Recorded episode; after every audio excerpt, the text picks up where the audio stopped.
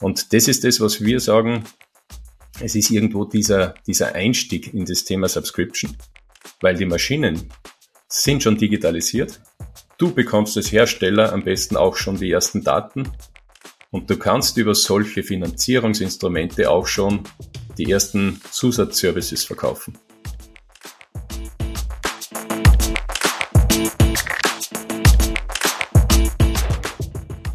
Herzlich willkommen zu Business Unplugged, meinem Interview-Podcast rund um das Thema Digitalisierung.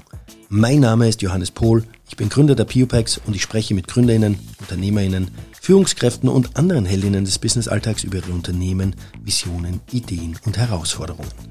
Kurzum, spannende Themen, spannende Menschen, von denen man lernen kann und inspirieren. Mein heutiger Gast ist Günther Heenfelder, Gründer und CEO von If Industrial, einem oberösterreichischen Startup, das eine Plattform für Pay-per-Use-Finanzierungsmodelle im B2B-Bereich anbietet.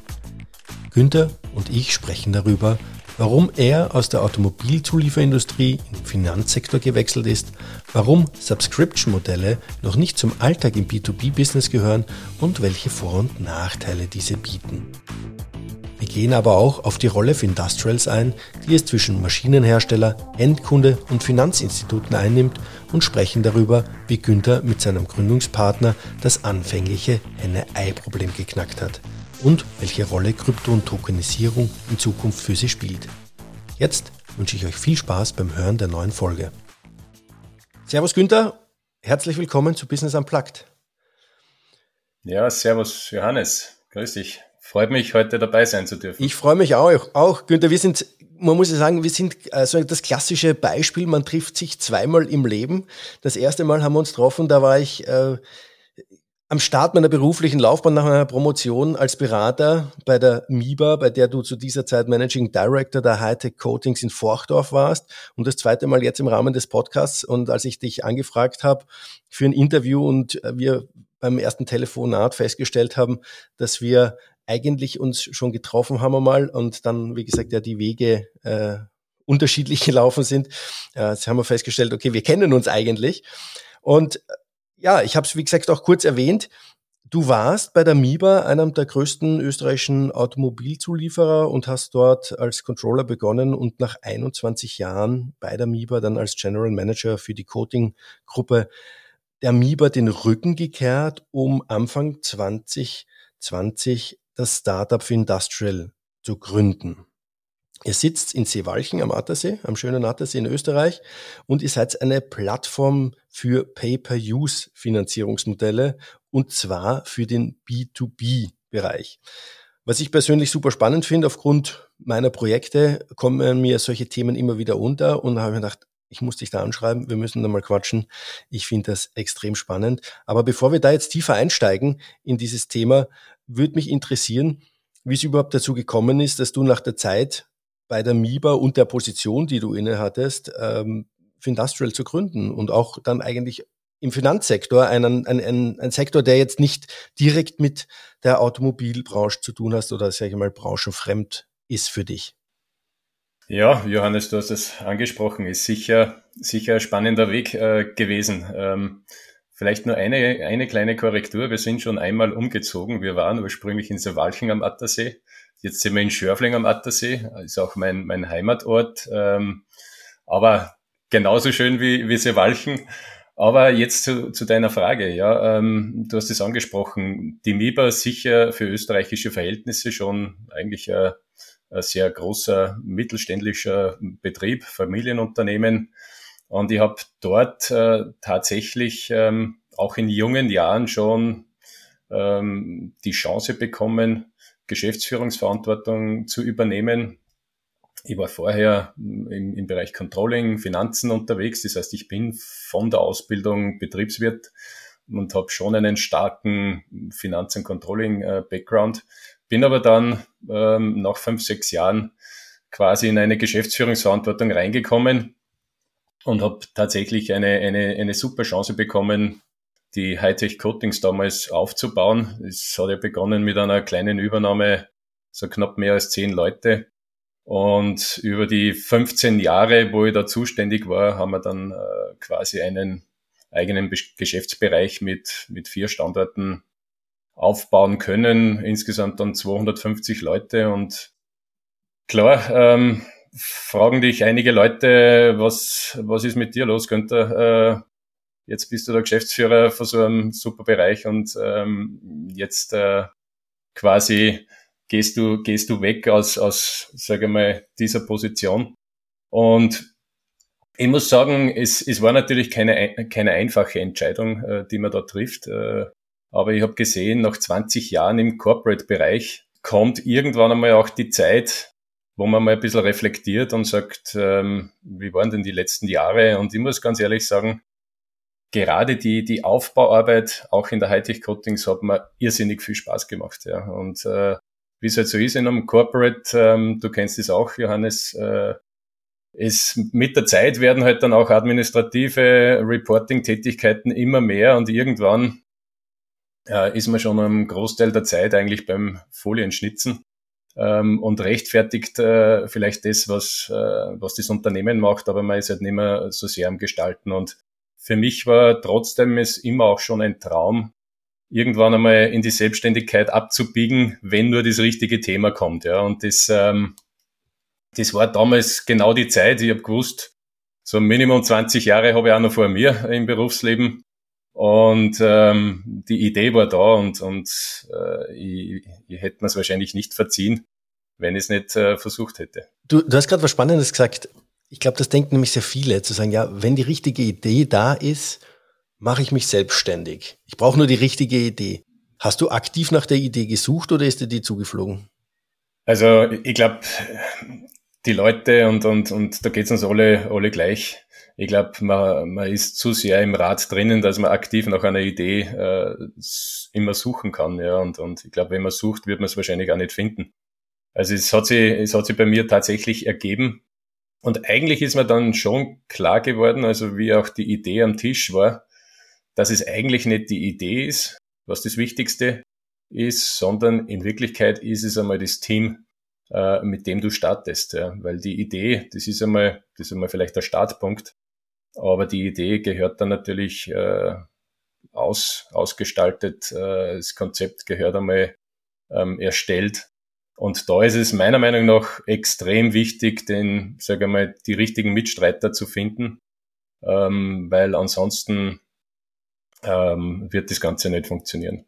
Ja, kann, kann ich mir gut vorstellen, vor allem wenn man aus der Position, aus der du auch gekommen bist, dann dann auf einmal wieder auch die Tätigkeiten machen muss, die man vorher dann gar nicht mehr gemacht hat, ja, und auf einmal dann für hin zum Kunst und den, jede, jede, kleine Schraube zuständig ist. Das ist schon, glaube ich, ganz spannend und da brauchst definitiv auf sich ein Team, das da einfach mitzieht und äh, alle wissen, was sie zu tun haben. Ne?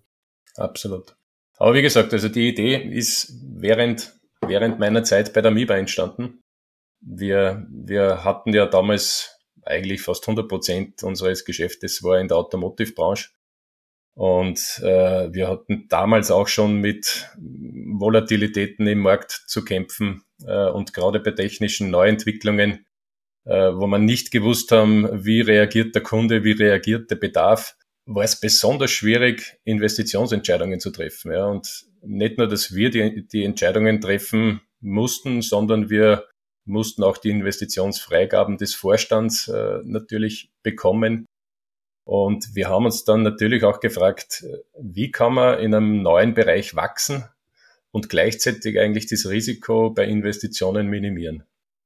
Wir haben damals auch mit Banken gesprochen, die waren höchst interessiert, haben aber auch keine wirklichen Lösungen, also keine flexiblen Lösungen parat gehabt. Also du kannst halt einen, einen Kredit haben und in gleichen Raten zurückzahlen oder du machst ein Leasing und zahlst das zurück und vielleicht übernehmen sie auch noch das Eigentum äh, für eine gewisse Zeit. Nur das war nicht das, was wir gesucht haben. Und gleichzeitig äh, ist vielleicht auch ganz spannend und ich glaube, wir werden noch drauf kommen, dass das äh, relativ eng zusammenhängt. Gleichzeitig äh, haben wir im, im Portfolio auch einen Maschinenbauer in England in der Nähe von Birmingham äh, gehabt, den wir so circa 2010 übernommen haben. Und wir hatten auch dort nicht nur gute Jahre, denn äh, ein Maschinenbauer kennt es, wenn die Anlagenverkäufe ausbleiben, schlittet man als Maschinenbauer relativ schnell einmal in einer Krise. Ja. Und äh, Wir haben uns damals überlegt, wie können wir auch für so einen Maschinenbauer mehr Stabilität ins Business bringen. Das heißt, die Abhängigkeit von diesen Einmalumsätzen reduzieren.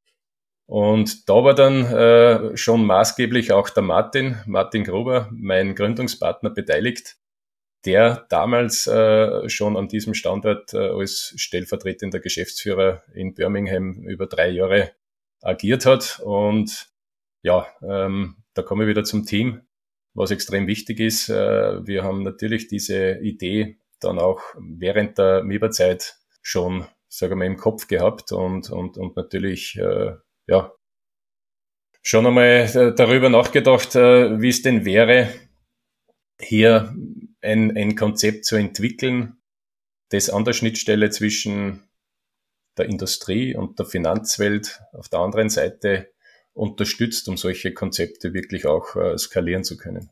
Dann lass uns mal auf die Idee kommen. Ich habe es ja vorher schon erwähnt, Pay-per-Use, Finanzierungsmodelle. Ich nenne es jetzt mal Industrial Subscription. Es ist ja ein Begriff, den man mit euch verbindet, mit Findustrial.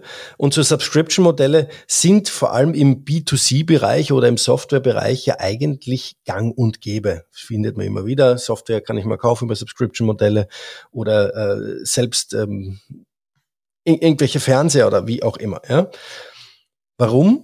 sind diese Modelle im B2B-Bereich noch nicht so richtig angekommen? Oder was sind da die Herausforderungen? Ja? Warum dauert es da länger? Und was macht ihr da als Findustrial oder wie tragt ihr dazu bei, dass das vielleicht auch schneller geht? Ja, ich glaube, gerade im B2B-Bereich, ähm, wenn man Bereiche anspricht, wo es auch tatsächlich um, um große Investitionen geht, spielt das Thema Finanzierung eine große Rolle. Du hast es angesprochen, Softwarebereich. Im Softwarebereich ist es seit ja, mehr als zehn Jahren gang und gäbe, dass man Software as a Service kauft und nicht mehr die äh, Lizenzen. Ähm, dort ist der wesentliche Unterschied. Äh, wenn ich einen neuen Kunden habe, muss ich die, die Software nicht vorfinanzieren, die gibt's ja schon, ja, die ist schon entwickelt worden. Bei der Maschine ist es anders, ja. Also wenn ich einen interessierten Kunden habe, dann muss ich die Maschine bauen. Und wenn der Kunde die Maschine nicht mehr kauft, dann muss es jemand anderen geben, der das Ding finanziert. Und natürlich äh, ist es auch mit zusätzlichen Risiken verbunden, weil wer trägt dann das Auslastungsrisiko, wenn der Kunde zum Beispiel jetzt vielleicht von, von, von seinem Marktbedarf ähm, in eine kleine Krise stürzt ja, und, und äh, die Maschine nicht mehr nutzt. Äh, was passiert, wenn die Maschine beim Kunden nicht funktioniert? was ist, wenn das Ding abbrennt. Ja. Also es, es kommen zusätzliche Herausforderungen auf den Maschinenbauer zu.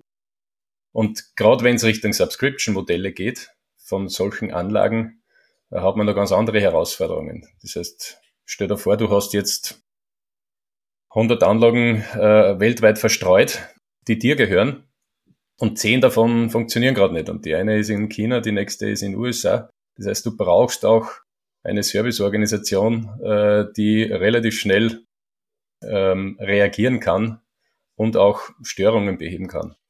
Und das äh, ist insgesamt ein, ein Bündel an Herausforderungen, äh, das es in sich hat und das es speziell für Maschinenbauer schon sehr komplex macht, äh, in diese Modelle einzutauchen. Also das, das, das Service-Team wirst ja so oder so brauchen, sage ich einmal, wahrscheinlich. Aber ich kann es nachvollziehen, dass die halt natürlich auch eine andere Geschwindigkeit haben müssen, ja? Weil Absolut. da hängt Absolut. ja dann dein Umsatz, Umsatz dran. Aber es gibt ja, wenn man sich um diese, diese Subscription-Modelle anschaut, es gibt ja eigentlich für alle Beteiligten Vor- und Nachteile. Sei es jetzt für die Bank, sei es jetzt für Maschinenhersteller. Du hast die Maschinenhersteller von euch damals äh, in, in UK schon erwähnt, äh, aber auch für den Endkunden was, was sind, wenn du es jetzt versuchst, mal objektiv zu betrachten, aus deiner Sicht, sofern das geht, sind das schon Sicht dann auch objektiv die Vorteile, ja, und was sind tatsächlich auch die Nachteile von so Sub Subscription-Modelle? Ja, ich, ich würde mal sagen, die Vorteile für den Maschinenbauer ganz klar, die trotzdem äh, die Möglichkeit, wiederkehrende Umsätze oder mehr wiederkehrende Umsätze zu generieren und damit verbunden auch die gestärkte Kundenbindung, äh, weil der Hersteller viel näher am Kunden ist. Das heißt, der Hersteller bekommt mit, äh, wie geht's dem Kunden mit der Anlage. Äh, ich glaube, wir haben es noch nicht, äh, noch nicht wirklich heute erwähnt, aber genau diese Anlagen sind komplett digital vernetzt. Also hier laufen dann auch Daten zum Hersteller. Der Hersteller bekommt mit, nicht nur wie viel produziert wird, sondern auch Meldungen über Störungen etc. Und das führt eigentlich dazu, dass der Maschinenbauer sehr, sehr viel mehr über die Maschine erfährt, als es beim reinen Verkauf äh, der Fall wäre. Also ich kann da nur sagen, auch in meiner damaligen Zeit in der MIBA, ja, wir haben die Anlagen gekauft, äh, wir haben die Anlagen op optimiert und nach zehn Jahren hat der Maschinenhersteller die Anlage fast nicht mehr gekannt. Ja. Die haben wir als MIBA natürlich perfektioniert. Ja. Und jetzt dreht sich das Ganze natürlich in so einem Subscription-Modell äh, schon in einer Weise um, dass hier der Maschinenbauer sehr viel mehr an diesen Optimierungsaufgaben übernehmen kann, weil er ja auch die Erfahrung aus sämtlichen Maschinen im Feld auch hat. Und er kann natürlich mit diesen Daten ganz neue Services entwickeln, zum Beispiel Stichwort Predictive Maintenance, und äh, um solche Modelle überhaupt einmal zu entwickeln, braucht man mal wirklich eine, eine Menge an Daten. Und äh, das, das ermöglichen wir natürlich mit solchen äh, Subscription-Modellen.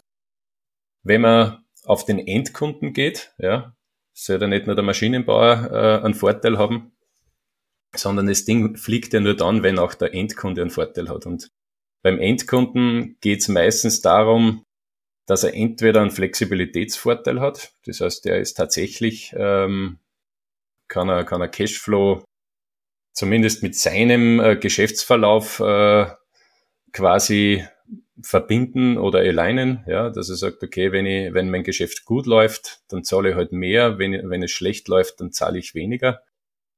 Oder er, er spart sich im optimalen Fall insgesamt sogar äh, Betriebskosten. Also wirklich in einem klassischen Total Cost of Ownership äh, Ansatz, der es ja dann eigentlich nicht mehr ist. Also andere sagen Total Cost of Operation, ähm, dass er, dass er tatsächlich ähm, in der Wartung, im Service auch effizienter ist, weil es ja dann der, der Hersteller macht und nicht mehr er selbst. Und da kommen ja ganz andere Sachen auch noch dazu. Also wir wissen alle, es ist immer schwieriger, heute qualifizierte Fachkräfte zu bekommen die dann solche Maschinen dann auch noch warten. Und die Idee ist schon dahinter, dass am Ende des Tages sicherlich der Hersteller über seine ganze Erfahrung, äh, über das Wissen, über die Anlagen sicherlich der geeignetere Partner ist, wenn es um die Wartung und Servicierung der Anlage äh, geht, als der Endkunde. Und klar gibt's äh, auch gewisse Nachteile umso mehr Risiken natürlich, sage ich mal, ein Maschinenhersteller übernimmt, umso teurer kann das ganze Thema natürlich auch werden. Also das muss man natürlich schon auch sagen. Wobei die, die Frage ist natürlich immer, wie, wie ist das Verhältnis Risikoübernahme äh, zu, zu Preis, beziehungsweise ähm, auch im Falle des Endkunden, wie viel Vorteile habe ich durch die Flexibilität, ja, da zahle ich lieber ein paar Euro mehr, ja, und habe halt in einer Krisensituation variable Kosten äh, anstelle der fixen Abschreibungen in den Büchern. Mhm. Wir haben jetzt schon ein paar Sachen erwähnt äh, zum dem Thema Subscription-Modell und der Vorteile und Nachteile und du hast bei den Vorteilen auch das Thema, die Maschinen sind vollkommen vernetzt erwähnt. Lass uns doch jetzt einmal in Industrial ins Detail einsteigen. Was macht ihr genau? Was bietet sie an? Weil du hast jetzt viele Themen schon angeschnitten. Wir haben über Subscription-Modelle geredet, aber das sind etliche Punkte drin, die ihr ja anbietet, mit anbietet, nur damit man sich jetzt das vorstellen kann, wenn ich jetzt Maschinenhersteller bin oder wenn ich Endkunde bin, was erwartet mich, wenn ich bei euch an der Tür klopfe und sage, Günther, hier, ich möchte eine Maschine haben oder ich möchte eine Maschine verkaufen als Subscription-Modell. Du hast es in der Frage schon, schon kombiniert. Es könnte ja sein, du bist ein, ein Endkunde, der gerade eine Investition äh, vorhat aber du könntest natürlich auch ein Hersteller sein, der sagt, ich möchte mit dem Thema Subscription im industriellen Umfeld äh, beschäftigen und ich möchte solche Modelle entwickeln. Und das sind auch grundsätzlich so diese zwei Industriepartner, die wir adressieren, wobei im aktiven Vertrieb bei uns der Hauptkunde sicherlich der, der Hersteller ist. Also der Hersteller ist ja auch derjenige, der es am Ende des Tages, Tages äh, skalieren wird. Und wenn man jetzt darauf kommt, was, was machen wir bei, bei Findustrial? Ähm, vielleicht hole ich da nochmal ganz kurz aus. Also wir haben damals ja gesehen, dass es sehr schwierig ist, damals noch in der MIBA den richtigen Finanzierungspartner für solche Modelle zu finden. Und deshalb ist auch ein Hauptthema von Findustrial und unserer digitalen Plattform, dass wir für unsere Industriepartner den oder die richtigen Finanzierungspartner finden. Und wir haben schon in den letzten beiden Jahren gesehen, es macht oft sehr wenig Sinn, dass ich mir an einen Finanzierungspartner binde, ja, weil der nicht alles machen kann. Also wenn ich der Maschinenhersteller bin und ich bin international unterwegs, werde ich kaum einen Finanzierungspartner finden, der zum Beispiel ein, eine Leasingfinanzierung für jeden meiner Kunden weltweit anbieten kann. Also gibt's welche, die machen das in den USA, es gibt welche, die machen es in Europa, es gibt welche, die machen es nur in Österreich. Und genauso, genauso sehen wir auch unsere Aufgabe, dass wir für das jeweilige Projekt den optimalen Partner finden. Also gerade wenn es um die Finanzierung des Endkunden geht, wenn es um eine Refinanzierung geht, auch da schauen wir natürlich, dass wir die richtigen Strukturen finden für die Refinanzierung. Das kann eine Refinanzierung von einer speziellen Anlage sein in einem Sale and Leaseback. Das kann aber auch ein, eine SPV, eine Mietpacklösung sein, wenn der Hersteller schon das ganze Subscription-Thema für sich skalieren möchte. Ja, also wenn er sagt, okay, jetzt reden wir nicht mehr um, um, um fünf oder zehn Anlagen, sondern jetzt geht's Richtung 20, 50 Anlagen, dann macht das Refinanzieren über ein Sale and möglicherweise keinen Sinn mehr, sondern da muss man vielleicht einmal eigene Gesellschaft gründen und einen, einen Mietpack äh, anlegen. Also das ist einmal das Erste, das Thema Finanzierungspartner finden.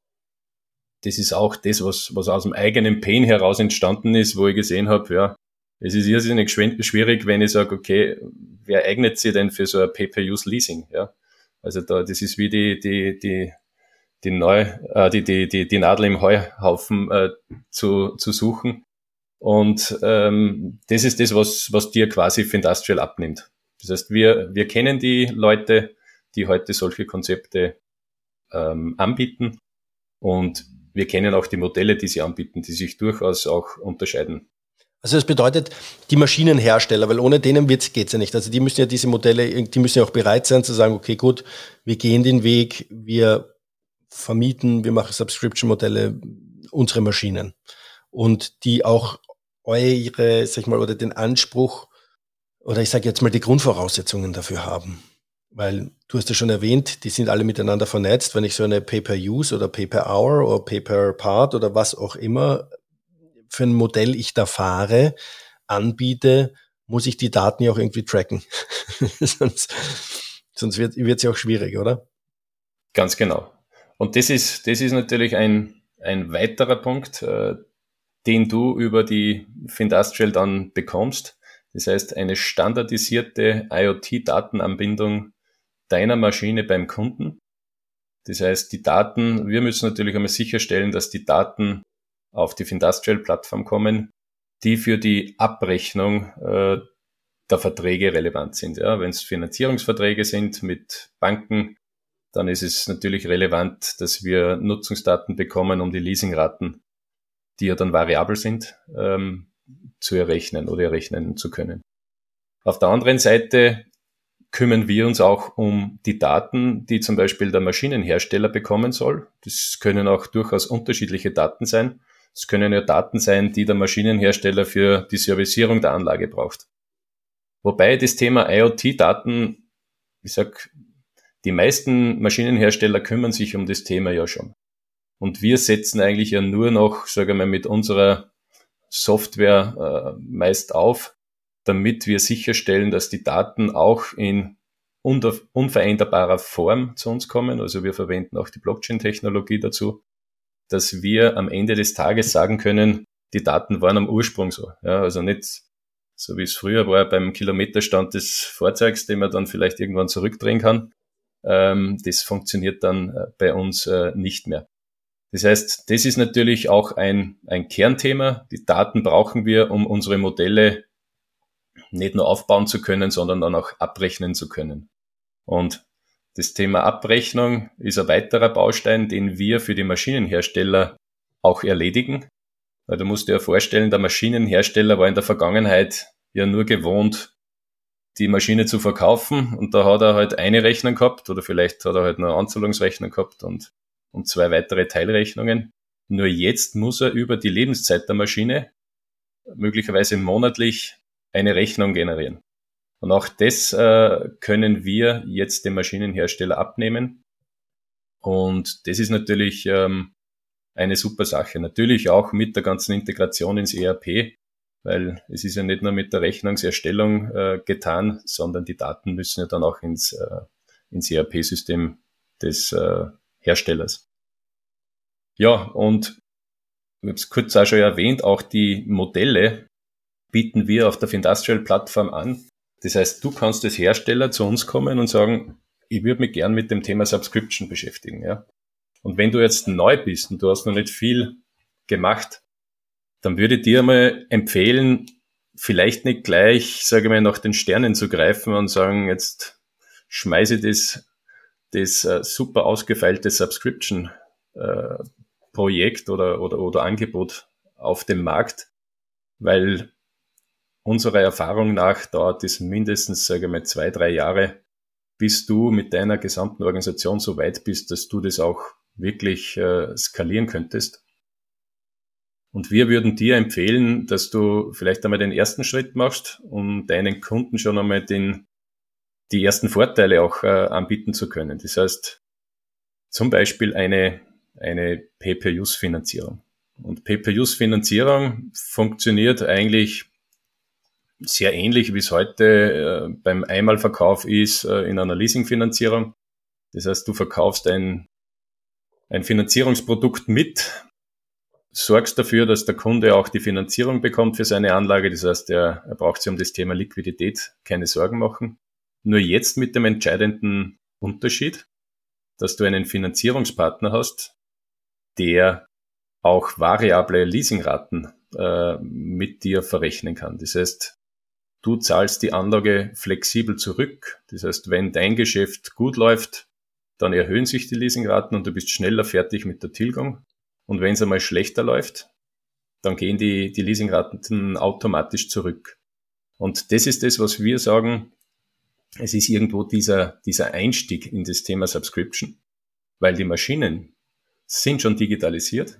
Du bekommst als Hersteller am besten auch schon die ersten Daten und du kannst über solche Finanzierungsinstrumente auch schon die ersten Zusatzservices verkaufen.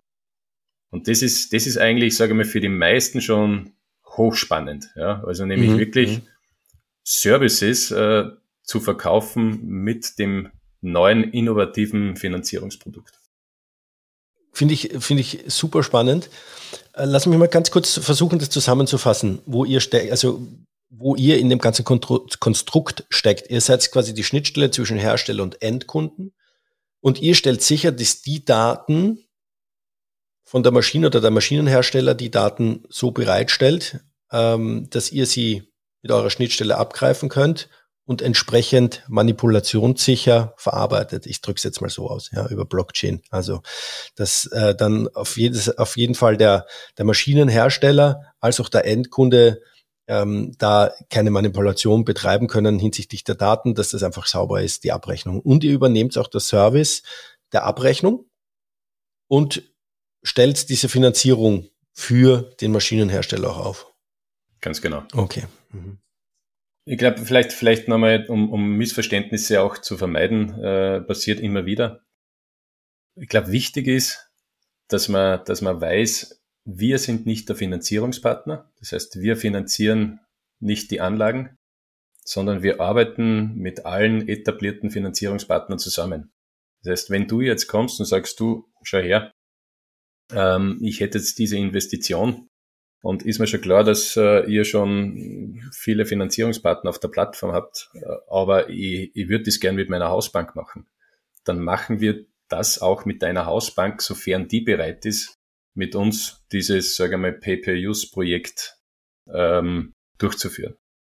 Und das ist, das ist auch das, was wir gesehen haben, was wirklich sehr, sehr gut ankommt.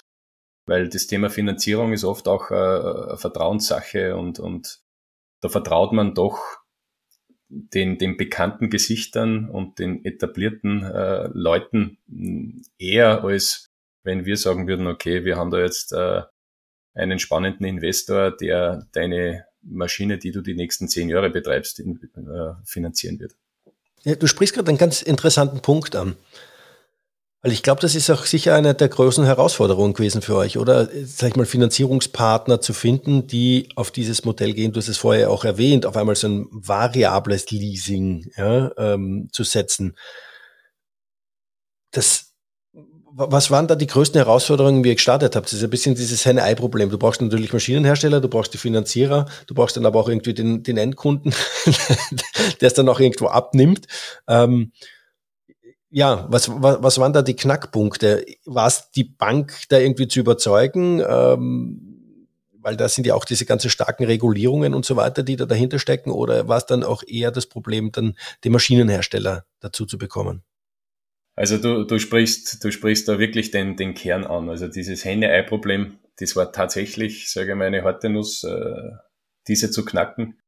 Weil natürlich ist eine Finanzierungsplattform, wo du selbst nicht der Finanzierer bist, sehr stark einmal von den Finanzierungspartnern abhängig, äh, die du auf die Plattform bringen möchtest. Ja. Und solange du aber keine Industriepartner auf der Plattform hast und keine Projekte hast, ist halt auch die Bereitschaft der Banken und der Leasinggesellschaften relativ überschaubar äh, zu sagen, ja, okay, da, da schmeißen wir uns jetzt einmal drauf. Geschweige denn, dass wir vielleicht noch was zahlen dafür. Ja. Und auf der anderen Seite brauchst du aber schon einige Finanzierungspartner, damit du die, sagen wir, Industriepartner überzeugen kannst, äh, da mitzumachen. Und wir haben, wir haben sicherlich dort auch das eine oder andere Glück gehabt, äh, wirklich quasi friendly Customers zu haben auf, aus der, auf der Industrieseite, die an uns geglaubt haben und die gesagt haben, ihr bringt das hin, ja, und, und, und wir, wir vertrauen euch, äh, wir, wir wollen das, genau das haben und das bringt uns genau diese Flexibilität, die wir brauchen. Und wir haben auf der anderen Seite schon einmal eine erste Bank gehabt, ja, nämlich die erste Bank und Sparkassengruppe in Österreich, die da richtig innovativ unterwegs war ähm, und mit uns auch die ersten Projekte abgewickelt hat. Und das hat uns natürlich schon dann auch in eine Position gebracht, wo du dann andere aufmerksam gemacht hast, ja, und die haben dann gesagt, hey, da, da tut sich was, ja, und auf einmal hat jeder über PPUs gesprochen, nicht nur in der Bankenszene, auch auf der Herstellerebene. Und wir sehen es auch jetzt. Also wenn du jetzt in einer, in einer Branche anfängst und postest vielleicht auf LinkedIn einmal die, die erste Zusammenarbeit zum Beispiel im, sagen wir mal, im Werkzeugmaschinenbereich, ja. Dann werden auf einmal alle anderen Wettbewerber dieses Herstellers aufmerksam und rufen bei dir an und sagen, hey, jetzt erklär mal, kann ich da jetzt auch mitmachen, ja, oder Blechbearbeitung, ja, und andere machen ja für uns genauso, sage ich mal, Werbung, die genau in den Bereich reingehen. Also man braucht ja nur nur aufmerksam schauen, was der Trumpf macht, was DMG Mori macht. Die sind da schon sehr, sehr weit, auch mit ihren Modellen. Aber das sind natürlich auch große Konzerne, die sich schon jahrelang mit den Themen beschäftigt haben. Und das, ähm, ich sag, der Wettbewerb, das sehen wir jetzt äh, ganz stark, führt dazu, dass natürlich immer mehr ähm, Leute, immer mehr Firmen zu uns auf die Plattform kommen. Hat euch eure Erfahrung und euer Alter und dass ihr einfach jetzt schon jahrelang auch in einem Konzern tätig wart, geholfen? Einerseits diese Friendly Customers zu finden, als auch bei den Banken das Vertrauen zu erzeugen, das ihr benötigt, um so eine Plattform aufzubauen, um da, sag ich mal, dieses Henne-Ei-Problem zu knacken? Absolut. Also ich, ich glaube, ich hätte mich, ich hätte mich selbst wahrscheinlich nicht, nicht sehr wohl gefühlt, wenn ich gerade von der, von der Uni runter wäre und, und so eine Plattform entwickelt hätte und wäre dann irgendwo im, in Wien im obersten, in der obersten Etage bei einer großen Bank gesessen mit den Geschäftsführern und Vorständen. Und da hilft es natürlich, sage ich mal, dass du aus der Industrie kommst. Das ist meistens auch nicht das Metier äh, deines Gegenübers. Ja, also der sagt, naja, der, der weiß schon, wovon er, äh, wovon er spricht. Und das hat uns äh, sehr geholfen, hilft uns auch nach wie vor. Also wenn man, wenn man unser Team heute anschaut, das sind äh, durch die Bank sehr viele, sehr erfahrene Leute, die aus der Industrie kommen. Und ähm, ich glaube, für so ein, für so ein Thema, das wir da hochziehen, braucht es einfach Erfahrung, gerade aus der Industrie. Und natürlich brauchst du auch Finanzierungsexperten, die man im Übrigen oder den wir im Übrigen dann auch aus der Industrie äh, geholt haben, also der lange bei einer Bank war und dann aber auch trotzdem CFO in einer großen äh, Industriegruppe war. Das heißt, das ist alles natürlich schon sehr vertrauensbildend für unsere Partner, die wir auf der Plattform brauchen. Und dann nebenbei, ja, wenn du sagst, okay, was, was waren sonst noch die Herausforderungen? Nebenbei musst du halt auch eine, eine Plattform entwickeln, programmieren. Und ich glaube, das ist auch ganz gut, ja, äh, dass unsere, unsere Entwickler auch den Altersschnitt bei uns ein bisschen drücken. Ähm, das sind natürlich dann die, äh, sage ich mal, die motivierten Jungs, die da in den diversen Sprints äh, die Features auf der Plattform laufend erweitern und das macht halt richtig Spaß. Aber es ist natürlich eine Herausforderung, weil du brauchst natürlich mit dem ersten Projekt, das du abwickelst, brauchst du schon gewisse Grundfunktionen auf der Plattform, äh, damit du das richtig abrechnen kannst. Und natürlich, jetzt sind wir dabei, dass wir die Plattform stark ausbauen, auch mit Features, mit, mit Tools, die es genau dem Maschinenbauer dann erleichtert, in solche Modelle reinzugehen. Ja, und, und das ist natürlich insgesamt schon, äh, es, war, es war die letzten zwei Jahre schon ein ziemlicher Stretch. Äh, du machst sehr vieles äh, in sehr vielen Disziplinen und das alles gleichzeitig. Und was, was natürlich dann vielleicht da als Herausforderung noch dazu kommt, ich meine, wir sind im B2B, das heißt, wir, wir verkaufen nicht heute im, im Webshop irgendein Abo und dann kommt morgen das Geld rein. Das heißt, das, ist, das sind Langfrist-Partnerschaften, die wir da eingehen. Und da sprießen die Umsätze auch nicht sofort. Ja, aber wir brauchen trotzdem schon einmal ein, ein relativ großes interdisziplinäres Team. Und wo du natürlich dann auch äh, entsprechendes Kapital brauchst. Das heißt, wir finanzieren uns laufend über Finanzierungsrunden und das gehört natürlich dann auch noch dazu. Wie viele Mitarbeiter seid ihr gerade? Weil das haben wir noch gar nicht erwähnt. Derzeit sind wir 14 Mitarbeiter. Ja. Und weil du gesagt hast, ihr erweitert eure Plattform, bedeutet ja um Features erweitern, aber wo seid ihr aktiv? Ist es vor allem Dachregion? Ist es Europa? Ähm, ihr wart jetzt auch, hat man, wenn man euch auf LinkedIn verfolgt, auch sehr aktiv in den Staaten unterwegs. Ähm, Darf man da mit rechnen, dass ihr da jetzt auch äh, drüben startet? Oder ähm, ja, wo, wo sind denn, sag ich mal, eure Heimmärkte aktuell? Und äh ja, ganz, ganz klar. Ähm, Europa, Dachraum ist, ist einer der spannendsten Märkte, wenn es um Maschinenbauer geht. Und das ist nach wie vor auch für uns der Fokus. Also gerade wenn wir vom Maschinenbaukunden sprechen, äh, was aber relativ schnell klar geworden ist, ist, äh, sobald du den ersten Maschinenbaukunden auch aus dem Dachraum hast, dann sagt der, naja, aber was ist mit USA, was ist mit Asien, was ist mit China? Ähm, ich habe auch dort äh, Kunden oder ich habe vielleicht sogar den überwiegenden äh, Teil meines Geschäfts dort. Das heißt, ich möchte nicht eine Lösung haben, die jetzt nur in Österreich, Deutschland oder sonst wo funktioniert, sondern wir müssen auch relativ schnell Lösungen für diese Märkte äh, anbieten können. Und das ist auch mit ein Grund, warum wir jetzt auch Märkte wie UK oder USA angehen. Und gerade diese, diese beiden Märkte sind natürlich hochspannend. Weil wenn es um Finanzierungen geht, sage jetzt einmal, sind die Partner dort oder die Kunden dort sicherlich äh, vielleicht noch einmal aus, aufgeschlossener wie aus einem trotzdem eher konservativen deutschsprachigen Raum, äh, wenn ich das mal so sagen darf, äh, wenn es um Finanzierungen geht.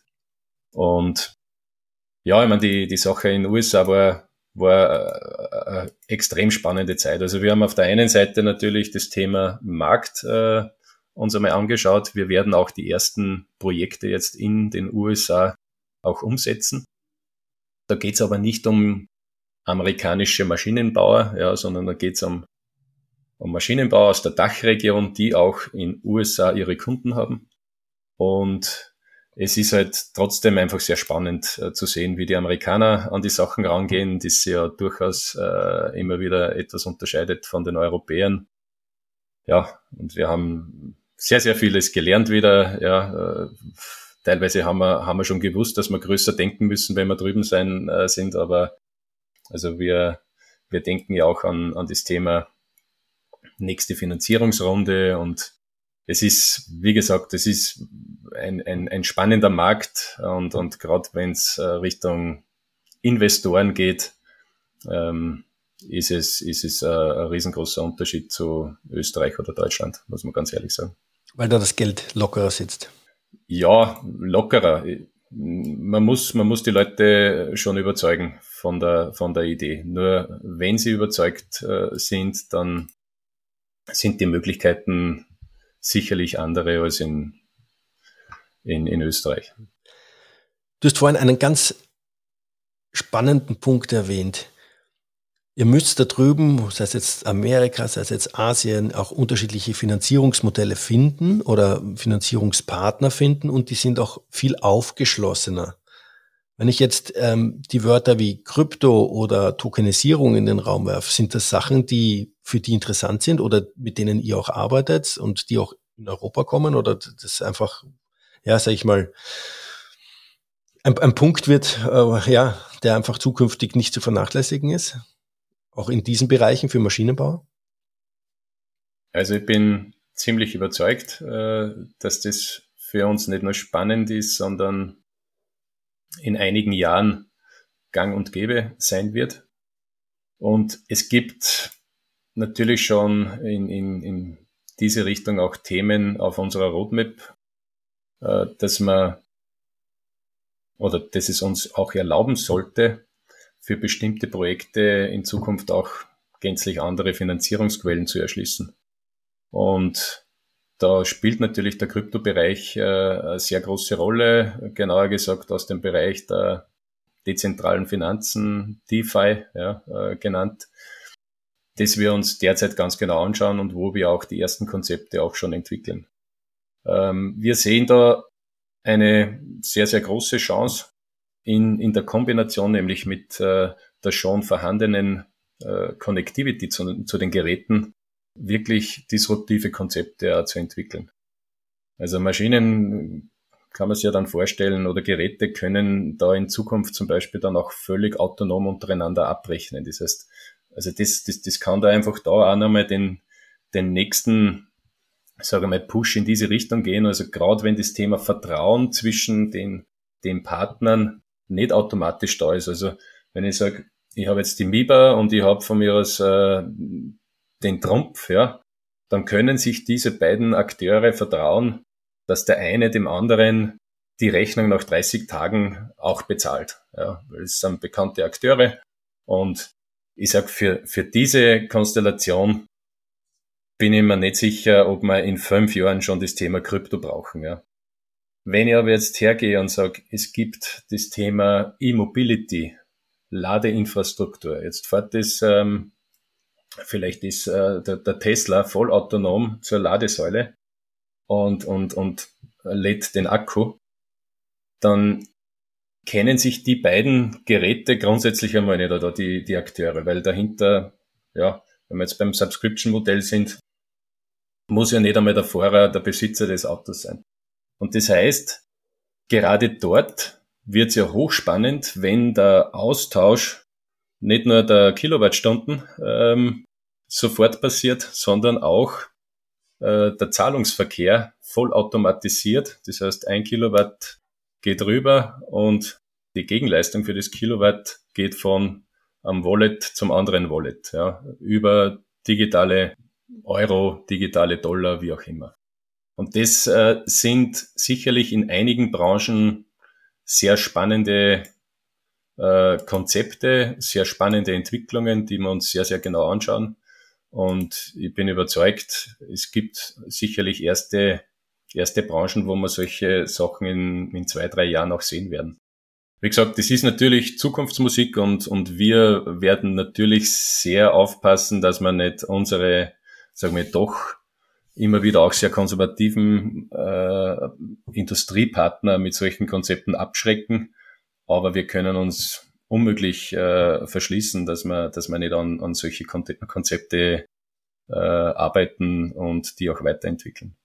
Ja, finde find ich, finde ich super spannend. Das ist echt eine, eine, ja, ein interessantes Feld und bin noch gespannt, wie sich da entwickeln wird. Äh, und ich bin mir aber auch sicher, dass auch der konservative Maschinenbau irgendwann dann dementsprechend für diese Themen auch offen ist. Es gibt ja immer wieder auch die Vorreiter im Maschinenbau, die da für solche Sachen offen sind.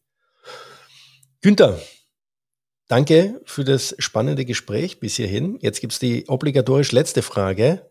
Drei Learnings, die du den ZuhörerInnen mitgeben möchtest. Drei Learnings aus dem beruflichen, aus dem privaten, wie auch immer, it's up to you. Schieß los. Drei Learnings. Ähm, also das, das erste Learning ist sicherlich ähm, raus aus der Komfortzone und just do it, ja, wie es so ein Sportartikelkonzern als, als, als Motto hat. Also ich bin tatsächlich überzeugt, äh, wenn man, wenn man einfach an die Sache herangeht, dran glaubt und, und es einfach macht, dann, dann kann man es auch schaffen. Ja, also es ist, es ist tatsächlich, man glaubt darüber, die, die anderen, die haben einfach so super Ideen und, und äh, in Wirklichkeit, glaube ich, hat jeder, jeder jeden Tag super Ideen, aber man, man muss es einfach einmal umsetzen. Und wenn man, wenn man wirklich konsequent dran bleibt, äh, dann wird es auch ein Erfolg. Zweites Learning würde ich sagen, ich habe es, glaube ich, schon mal erwähnt heute. Und daran glaube ich ganz fest. Vor der Idee kommt, sage ich mal, lange nichts.